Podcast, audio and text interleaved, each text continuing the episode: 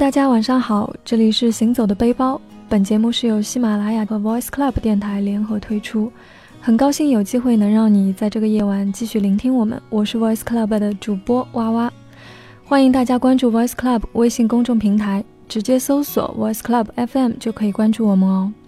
那我们今天请到的一位嘉宾呢，他是一位很神奇的人物，呃，他的名字叫做暴走。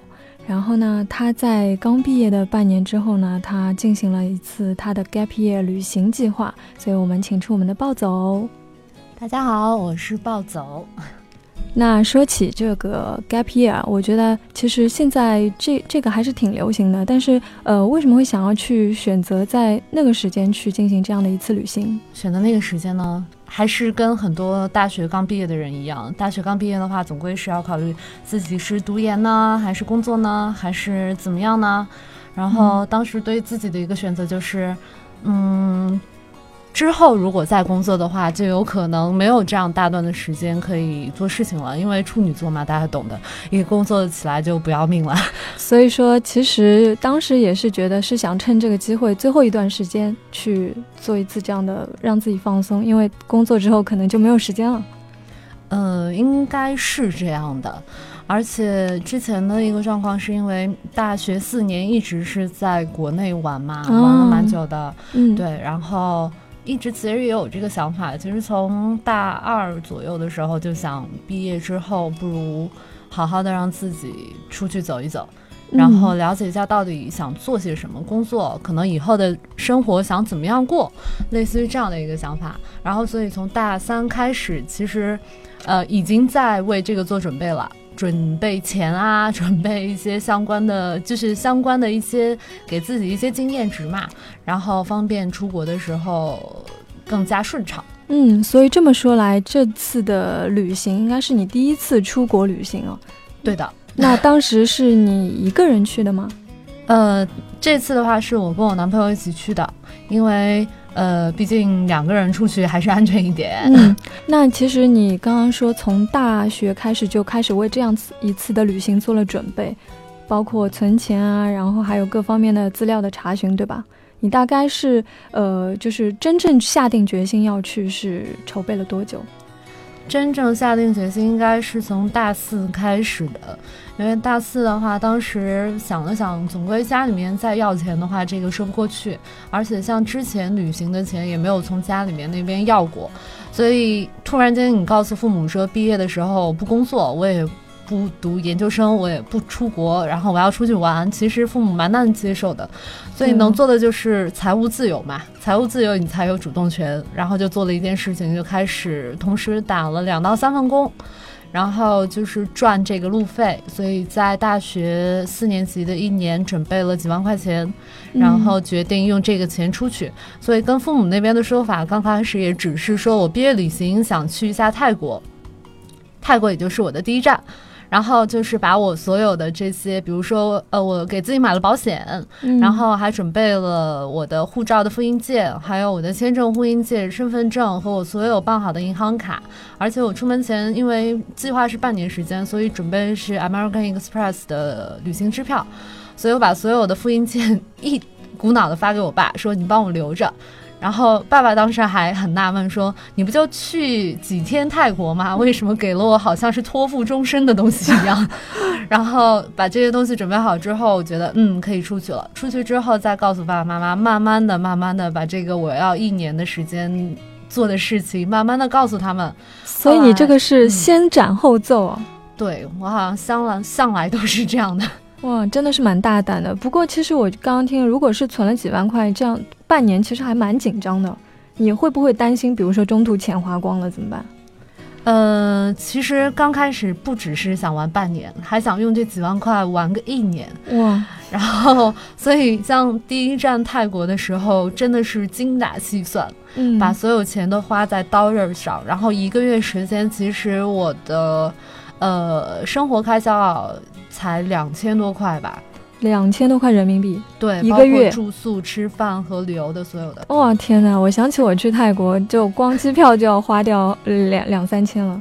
但是后来像我工作之后再去泰国，发现三天时间我也花了两千块啊！对哦，那是怎么做到的呢？所以我们接下来可以听我们的暴走慢慢给我们聊这个事情。我觉得泰国的那个手续还是挺简单的，应该是落地签嘛，对吧？你们当时应该也是吧？呃，当时的话，因为保险起见，不知道白护照能不能出去，因为刚刚说了，泰国是我的第一个国家，然后所以就提前办好了签证，同时又办了一个第二个国家的签证，就是办了第二个国家是越南。啊，越南。对，所以把两个签证，当时因为也有计算啦，说是越南的签证在国内办是最便宜的，换一个其他国家办的话就会。价格更高，所以当然守着，呃，我要省钱的原则，所以就办好两个签证出去的。泰国你是第一站，然后你刚落地到泰国的时候有什么感什么样的感觉吗？刚落地到泰国，因为是半夜到的泰国，所以那天晚上是要买的红眼航班吗？对，因为便宜，有多便宜？嗯，而且我是提前半年买的机票哦，半年哦。对，所以我九月份去的，但是我机票是早在大概五月份不到吧，就是四五月份的时候买的，所以真的是提前可以买到很便宜的机票。对，而且当年其实。呃，那个时间去泰国的人不是特别多。嗯，当年当年是哪哪一年？毕业那年大概是一二年吧，一二年左右去的。那个时间其实去泰国的人还不是特别的多。嗯，然后大家对泰国的印象还停留在新马泰。什么七天对 七天六晚，然后什么豪华团队游，类似于这种感觉。对，其实我第一次去泰国，就还没去泰国之前，我我一直想象泰国就是那种很古老的城市啊。然后，因为我也是看了泰囧之后嘛，我觉得哇，泰国原来还蛮有意思，就很丛林的感觉。但发现我我去的时候，第一站是曼谷嘛，发现啊，这么现代的竟然，所以就被被惊呆到了。其实我刚刚开始到也是这种感觉，我发现哎，泰国好像还蛮好的，对，因为第一站在机场过夜的时候发现，哇哦。原来他们的 Seven Eleven 里的东西这么多，对对对对对，中国的便利店多多了。对，是的，是的，品种都不太一样，东西都。然后所有的我感觉他们餐饮啊什么做的都很好。嗯。然后所以在机场的时候就已经被惊到了。嗯。后来因为我选择泰国还有另外一个原因，是因为我有一个学弟是泰语专业的，所以他是在泰国刚好是在做交换生。嗯。所以他在泰国又学的泰国的语言，又学过泰国的文化，我在想去找他总会。不会错，嗯，所以他当时是充当了你们的地陪了，相当于。对，但是他要读书，所以只有在曼谷的时候，他会告诉我很多接下来你下一站的一个情况，嗯，然后你可以去哪里哪里，还有一些泰国一些文化背景，他这边会告诉我，其实也让我了解到，原来泰国曾经是比中国还要富有的国家，然后只是被某些国家曾经在金融上做空泰国。所以泰国是迅速衰落下来的，所以也是经历了一场很大的一场可能金融浩劫哦。对，所以泰国，呃，对于我们很多现在就是年轻人来说，觉得泰国好像会不如中国或怎么样。嗯，但实际上到了泰国才知道，他们当地人的民族自豪感不是一般的高，因为曾经他们也是有很富裕的时候。嗯，这个倒是没有想到过。那如果有机会的话，我很想请那位学弟来我们这边来聊一聊关于这方面的。那你们这个节目的节操就没了。嗯，我我相信我们的听众朋友啊。嗯，好的，那呃，继续下去。那在之后的话，你是怎么样安排你的住宿的？因为在那边的话，你要你待在泰国待了多久？嗯，我第一次在泰国待了一个月。一个月，嗯，那你的住宿方面是怎样去安排的呢？住宿的话，因为正好有学弟在，所以在曼谷的话就是全部住在他家里。然后后面的话，基本上是从 Hostelworld 和 Booking 这几个网站上，然后选择一些类似于 Guest House 这种的房子来住。这这样的方式去预定的话，它方便吗？呃，或者安全上有保障吗？这几个网站其实安全性都还蛮高的，但是，呃，其实我会常用三个啊。再说一遍，一个是 Hostelworld，一个是雅高达，Agoda，还有一个是 Booking。嗯，然后一般好像都是在 Booking 上。对，嗯然后他们三家会有不一样的特点，而且针对不同的国家呢，它的线上价位和线下价位也是有差别的。哦，呃，就比如说是可能在。我具体记不得了，嗯就举个例子，比如说在 A 国的时候，雅高达的线上价格其实比它真正进店的价格要低很多，嗯，即使加上他们网站的税还是低的。嗯然后，比如说到 B 国家的时候，你会发现雅高达上的价格会比线下价格又翻了一个倍，反而高很多。这是正常现象吗？还是说就是它是看不同的时时间段来的，只不过网上价格没有去更新这样子？这个我还没有研究过，所以当我发现这个问题的时候，我就注意接下来的几个国家的时候，就是先订一晚的住宿，啊，然后订一晚，对，然后到那边之后，到了店里问一下他们店里能给到的底价，嗯，然后再对照几个平台的价格，然后你就心里大概有个数了。啊，这是一个很好的方法。那其实如果说到了店里之后，你可以讨价还价吗？完全可以，完全可以。尤其泰国那边是完全可以的。哦，你住两天的价格和你住四天的价格是完全不一样的。那会有多大的 差别？嗯，看讨价还价的能力。哦，懂了。我相信你一定是个非常厉害的人。呃，其实不然，因为对，其实不然。嗯，好，那那所以其实刚刚说到有在学弟那边住，嗯然后也自己在网络上去订购这样的房间。那整个整体住宿就是这样一个月花费了多少？大概？那边的话，呃，因为要有一个前情普及大家，是因为我嗯去的这第一个月，那个时候泰囧还没有播，啊，所以中国人去的其实不多。在当地，更多人会把你当做是日本人，尽管我长得也很像日本人，很多中国人也把我当日本人。嗯，确实，今天我们的暴走也穿的非常日系风格。对，就是日系小正太哦。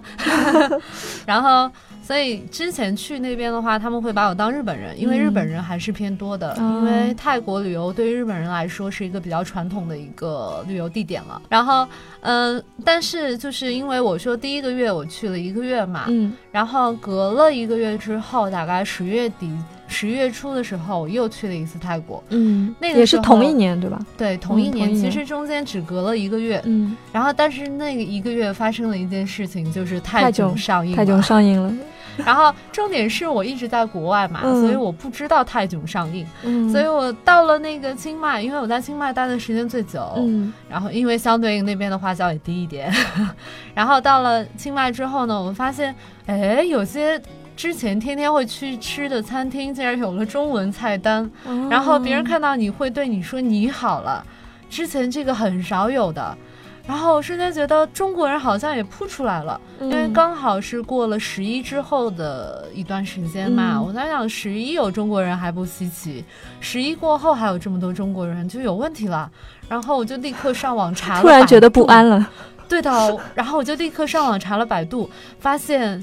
有一个电影上映了，它叫《泰囧》，所以这部片子为泰国还是旅游业带来了很多的那个契机啊。对我好像还听说有一个新闻是什么泰国总理还接见了王宝，强吗？对徐峥的这部电影 就是接见了他，说因为他给泰国的旅游业带来了很大的促进。嗯，确实是。对，但是也会发现一个问题，就是房价也会涨啊。嗯像之前住的一些地方，就是会有中国人住的地方，它房价也会上来。嗯然后后来就发现，嗯，怎么说呢？就是别人有招，我也有招。然后我发现了一个地方会房价没有太大变化，也就是我们说是白种人会习惯住的几个区域。嗯那边会是类似于公寓楼式的，每一间房间就是标准的设计，可能没有太多的服务，没有太多的装修，但是所需要的东西都是全的，嗯每天也会有打扫的，大概是在四十五到六十之间。那有点跟国内这种青旅价格差不多但是你是一个房间哦，哦，那有超级便宜哦房。间哦，是是在清迈对吧？对，哇，那真的很棒哎。可能没有空调了，就是啊可能六十块的有空调，然后四十五块是没有空调。嗯，但其实也很便宜，因为还是相对干净的。那它这个位置呢？地理位置方便吗？地理位置是在他们的古城里面，古城里面。对，你会嗯看到很多感觉是类似于公寓楼一样的小楼，它的层数会比那些呃你觉得比较有情调的小的住宿的地方更加看起来像一个宿舍。嗯，但实际上这种的小公寓是比呃比我们常说的那些青旅的床位会更加便宜。嗯，那是一个非常实惠的一个地方。对，我会经常看到那些白种人在那边一住就住半年，就是包下一间房子。所以他其实应该，如果长期住，应该还是能够谈一个价格的。对，嗯，那那很不错。那如果没有去过清迈的朋友，大家可以到那边去看一下这样的一些房子啊，嗯，会是比较不错的选择。嗯，还有一个建议的话，就是，呃，你在选择住宿的时候，就是你可以先订一家，嗯，因为清迈那边真的是一个旅游的圣地。所以在房子上，他们会有各种的特色，有些地方可能你提前网上都是看不到的，只有到了当地你才会发现有一些很有自己特色的小的客栈，类似于这样的。呃，你定下来一天之后呢，你可以把你的行李放在那家店里面，有一个落脚的地方，然后你第一天的任务就是出去寻觅各式各样的住宿地方了。哦，就是相当于再去寻找别的有意思的地方，对，相当于，嗯，所以就经常一个城市有时候会换上两到三次的住宿，但是这样你带着行李会不会不方便啊？因为我可能跟其他那种 短途的不一样，因为我像在清迈就是一待待了有二十天，嗯，对，那你行李应该很多，对，而且你是准准备的一个长期的旅行吗？像二十天的话，我如果只换两到三次住宿的话，也就是一周换一次。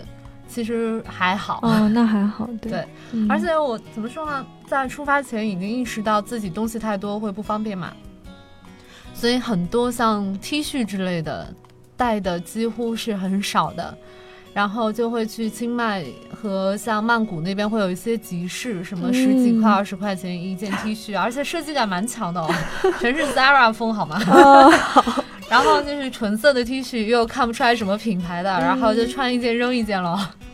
哦，这也是一种方法。对，所以你这个穿一件扔一件，这个也包含在你所有的那个旅费里面吗？对啊，其实很便宜。哇，那真的好便宜哦。对啊。像那些还有的话，就是因为之前想的计划好，对这个有一个计划在里面，是我决定是东南亚就不去冷的地方，嗯，所以我即使是在冬季的时候，我在那边也是短袖短裤就可以搞定的，对，这所以像衣服上的话就特别的少，没有特别的担忧，对，而且会经常的清洗衣服嘛，洗衣服勤快一点的话，其实你衣服上不需要很多，嗯嗯，然后其他的一些日用品的话，因为知道不会太住到青旅。所以日用品最基础的就够了。嗯，明白。那其实我还有个问题啊，其实你在外住的时间那么长，呃，像因为内衣内裤每天都要清洗嘛，但你是会每天都会去清洗，还是说你会带一点，比如说定期就是扔掉一批，然后再换新的吗？这样子吗？那那个成本也太高了，因为其实呃，我之前比如说是十几天、十天左右的这种旅途，我一般可能会去买一些一次性的，那个棉质的这种，还会比较方方便啊，这样子。所以呢，那还是。嗯，会对，看你个人的一个情况了，因为，嗯，我觉得真的是不一样的，两天的旅行，七天的旅行，还是一个月的旅行。嗯，然后像之后，像我回来之后啊，那半年结束之后，后面也会有十几天在国外。嗯，然后十几天的话，可能跟一个月又不一样。嗯，然后因为我知道我是有半年到一年的旅行时间，所以就像你平常过日子一样，像你每天穿完的内衣内裤，你有时候也是。是会顺手顺手就清洗掉的，嗯，然后因为毕竟处女座嘛，还是爱干净的，所以对房间的干净还有衣物的干净还是蛮用心的。而且像在东南亚这些地方，你洗完之后会立刻干。哦，对，天气热，很方便啊，那还对，确实很方便。其实顺手就洗掉了，因为你会知道，你如果不洗的话，你可能后面几天就没有衣服穿了。对，嗯，这也是一个强迫自己去爱干净的好习惯哦。好习惯是从这样的养成的。嗯。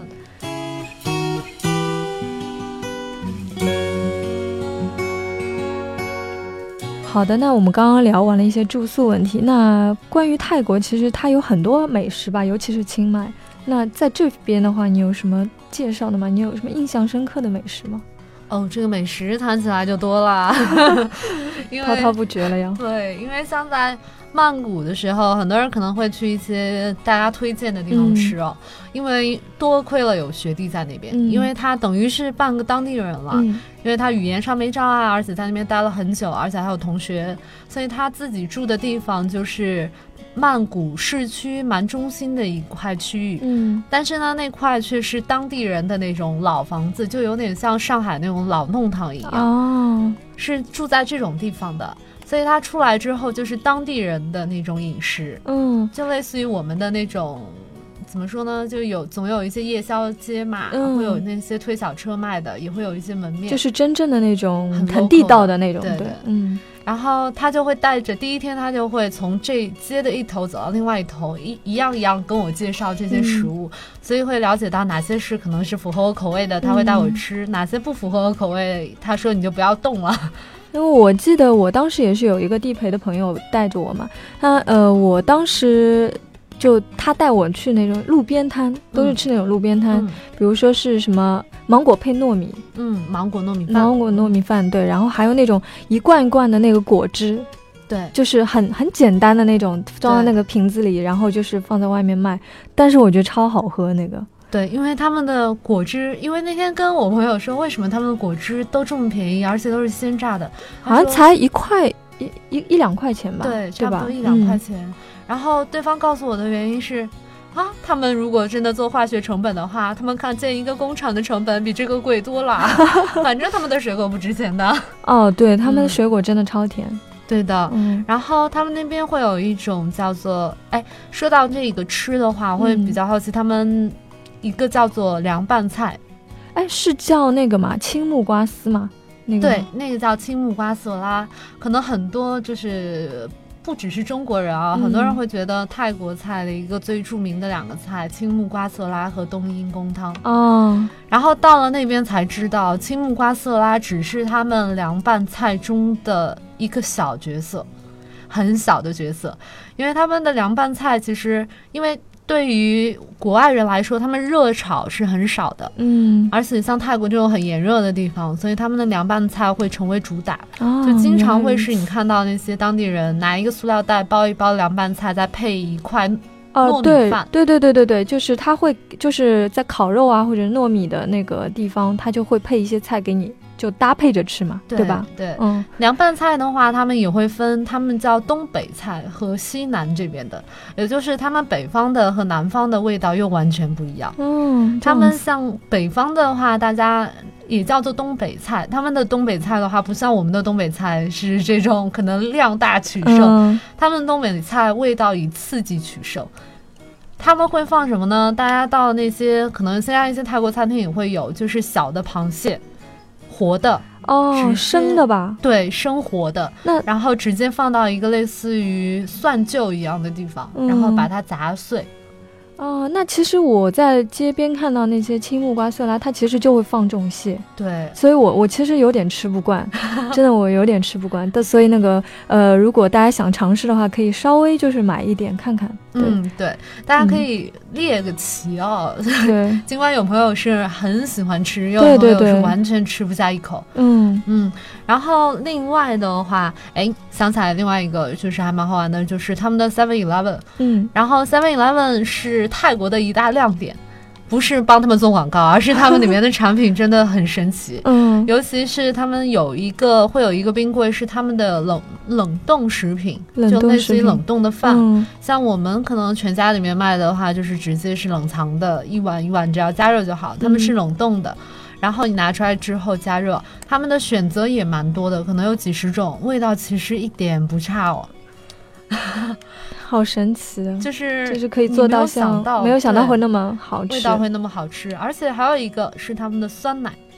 哦，我想到了，对这个我也知道，就是它鲜奶和酸奶都很好。对，他们的酸奶呢，有一个很好玩的是，你可以把它冻在冷冻室里面做成冰淇淋，国内的酸奶做不到。哇。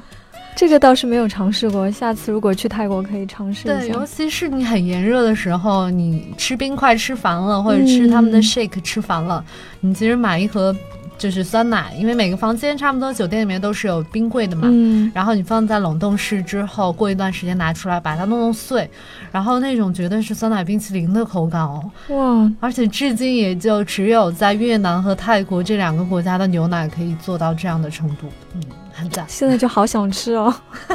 会有那种冰沙配上奶油，就这种质感。但是国内的话，呵呵，大家可以试一下。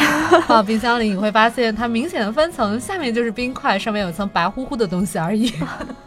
好吧，这个就我们只能下次到泰国去尝试一下了。嗯，好，然后嗯，说到吃的话。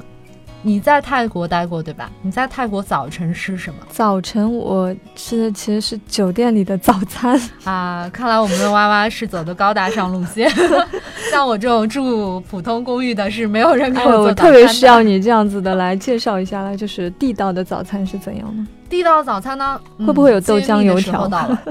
泰国是没有早餐的。哦，真的，泰国人是没有早餐文化的，这个也是我的学弟才告诉我的这个事情，就是他们的早餐就跟午餐、晚餐一样，就是面啊、米啊这些东西，嗯，所以他们早起就会开始吃那种汤面，然后或者是吃一些米饭，这个确实好像跟有我感觉可能跟北方是不是有点像？嗯。北方也有粥，但是 但是他们一早就会可能吃的比较重口嘛，就是肉啊面啊这种。对他们早上有可能就在啃鸡腿了。嗯，这种日子其实想想也蛮好的。哦，但我我像我们就是如果南方人可能就是，呃早上还是会吃的比较清淡一点。对对。嗯，就早早上吃肉我实在是咽不下去。对，所以在泰国如果你想吃早饭哦，嗯，可能就一些咖啡馆啊，还有一些酒店的早餐啊这种选择。如果你觉得，嗯，想吃清淡一点，其实也有，在泰国的街头会经常看到那种小的面馆，他们的面馆叫做 glass noodle，就是那种透明的面，然后这种像米粉一样的，然后他们其实是相对比较清淡的，可以要清汤，然后你配一些鱼丸之类的，早餐应付一下也还蛮好的，大概价格的话也在七块钱人民币到十块钱人民币不等。就是在泰国市区，就曼谷市区，对吧？还是说在清迈那里？清迈那边的话，街头会很多。然后曼谷市区的话，你要走到那些小弄堂里才有。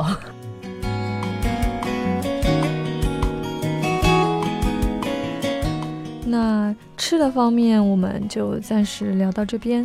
你在泰国和清迈啊、曼谷待了那么久，有没有去一些就是热门的这种旅行的景点？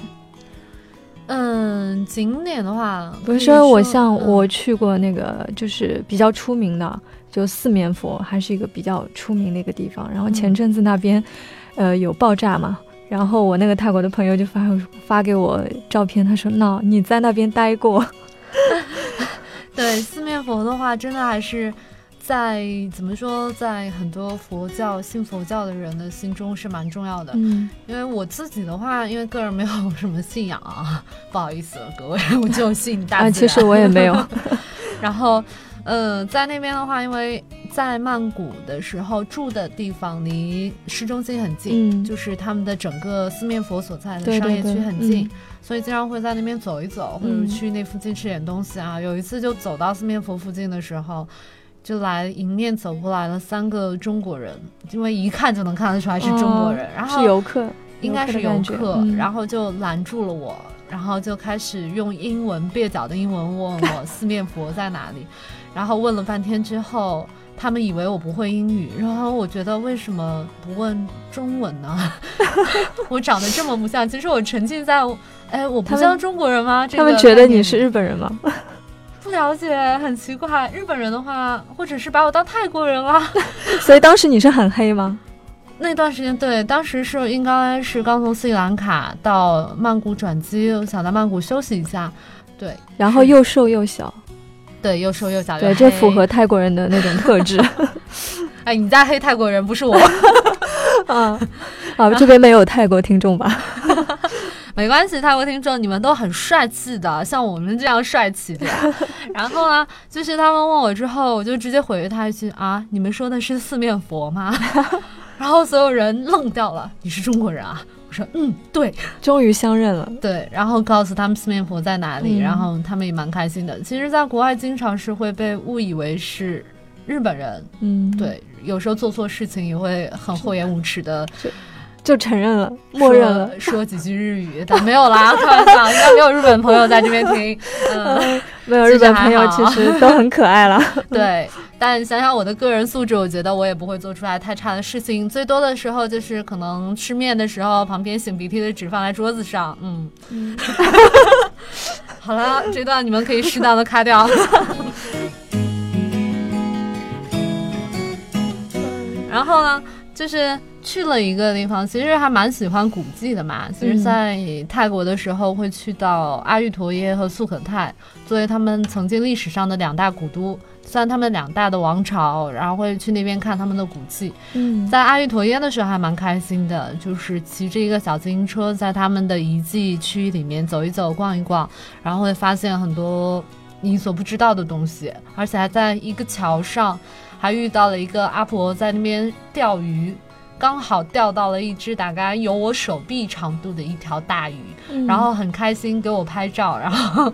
其实我没有想拍它，然后他会拿着那条鱼拍我，拍我，就类似于这种。就非常的他很兴有那种嗯对幸福感。对对对，嗯然后那边的话，其实阿育陀耶是一个蛮不错的地方，因为他们的那边是有什么背景吗？历史背景？阿育陀耶是他们是某一个王国吧？好，我也记不得了，历史学的不好，是某一个王国的遗址，但是阿育陀又要立刻去，因为它是属于一个类似于凹陷的一个地形。哦，而且泰国那边几乎每年都会发洪水，所以经常性那个遗址，一个方形的一个遗址会经常被淹，所以就没有了。对，但是现在他们会在努力保护，嗯。但是我当地的朋友会告诉我说，阿育陀耶可能几年之后，说不定就真的被淹的没有了，哦，因为雨水总归没有办法控制嘛。对对，嗯，所以有些好的地方可能还是要尽早去，因为说不准就可能之后就没有了对，所以我就有一个地方没有看到，也是洪水。啊，也就是因为阿育陀耶刚开始，其实我最担心是阿育陀耶那边我去不到里面遗址区，是担心有洪水。但是我当时没有担心素可泰，因为素可泰王国是在、呃素可泰这个地方，然后那边也会有遗址。所以我想阿玉陀耶看不到，至少还有素可泰嘛。然后去完阿玉陀耶，我很兴奋，然后说哦，真的看到了。然后到了素可泰的时候，却遇到洪水了。一夜之间，其实我刚到的时候是一点问题没有的，然后就入住了一个很有当地特色，类似于吊脚楼之类的。刚好是因为是吊脚楼啊，所以这样的一个旅馆。然后一觉醒来之后，发现吊脚楼的下面都是水，然后你要去的那个景点也没有了。呃，景点根本到不了，就是我们就看到早上起床就看到当地的他们的店员就很兴奋的在那边把门给拿沙袋一点一点堵起来，因为院子有一个门嘛，嗯，然后看那个门外就是及腰深的水，就像到腰的位置的水。所以那一天你们是所有的人都没有办法走出那个宾馆。对，你可以走，就是你不怕淹，因为真的有看到有些人他就是在路上划船。就对于苏可泰人民来说，这已经是常态了。对，走在路上哦经常会有。最后我还是要吃东西，还是想出去嘛，想出去看看情况。嗯后来还是借了一辆他们自行车，因为等水落下去一点，大概到膝盖位置的时候，就可以骑。对我骑一辆自行车在路上骑，但是发现河边的，因为我住的地方就在河边，嗯他们的河水已经漫到我头顶的位置，但是是被他们的堤坝挡住嘛，啊，所以是河很高，就是类似于那种天上河一样。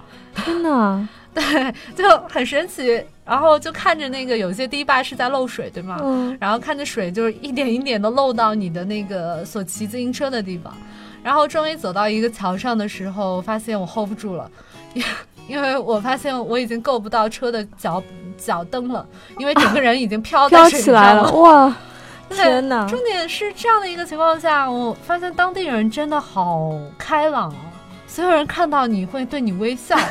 然后说：“哎，你在骑车哎，我也在骑。所以他们也是飘着在骑对，吗他是飘着在骑，我也不知道到底在骑什么。我感觉是我拎着一辆车在水里漫步。哦，好酷的经历啊！对，真的很酷。这点还没有结束，然后终于我觉得这条路可能这个桥我过不去，我换一条路，嗯。换一条路就换到了一条大路，类似于他们大公路的地方。嗯。哦，我觉得终于可以是水已经很浅了，到脚踝的地方，哦。然后基本上是算是畅通的。后来看到了有两个运军人的车，在这条大路上停着，然后看着一群军人，就是像部队的人啊，在那边嗯。喝啤酒，然后两两大卡车的人在那边喝啤酒啊、聊天啊、干嘛的，然后我就看傻掉了，他们在干嘛嘞？为什么会有军人呢？难道这边还有人趁着洪水闹叛变吗他？们应该是来抗洪的吧？对，我猜对了，机智的我。对，然后是我妈妈会打电话给我，当时嗯我在泰国的时候，当天打电话说你是不是在素可泰？我说是啊。他说中国国内在报新闻说素可泰大洪水啊，而且还有军队过去抗洪抢险，哦然后拍的就是那两个车的军 军人。哦，竟然被你遇到了。对，重点是他们在喝啤酒。所以其实他们可能觉得这个是常态，然后呃，应该这个样子已经没有什么大碍了，所以他们可以放心的去喝两罐啤酒，然后再去抗洪。对，因为那个时候已经出现就是当彩虹啊、太阳了，嗯应该云也是过去了，嗯大家也算是放心了，也没有太深的水的地方了。嗯所以看到他们很悠闲的状态，我也是蛮诧异的。嗯，很乐观哦，对，当地人真的是还蛮乐观的。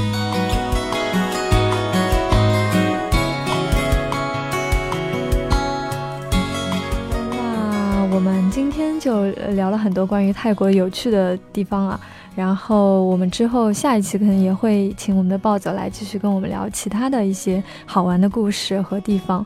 那今天就到这边，好，大家再见。嗯，那也欢迎大家给我们的平台互动。本期也会抽出一位幸运的听众来去送出一张我亲手写的明信片。好，下期节目再见，拜拜。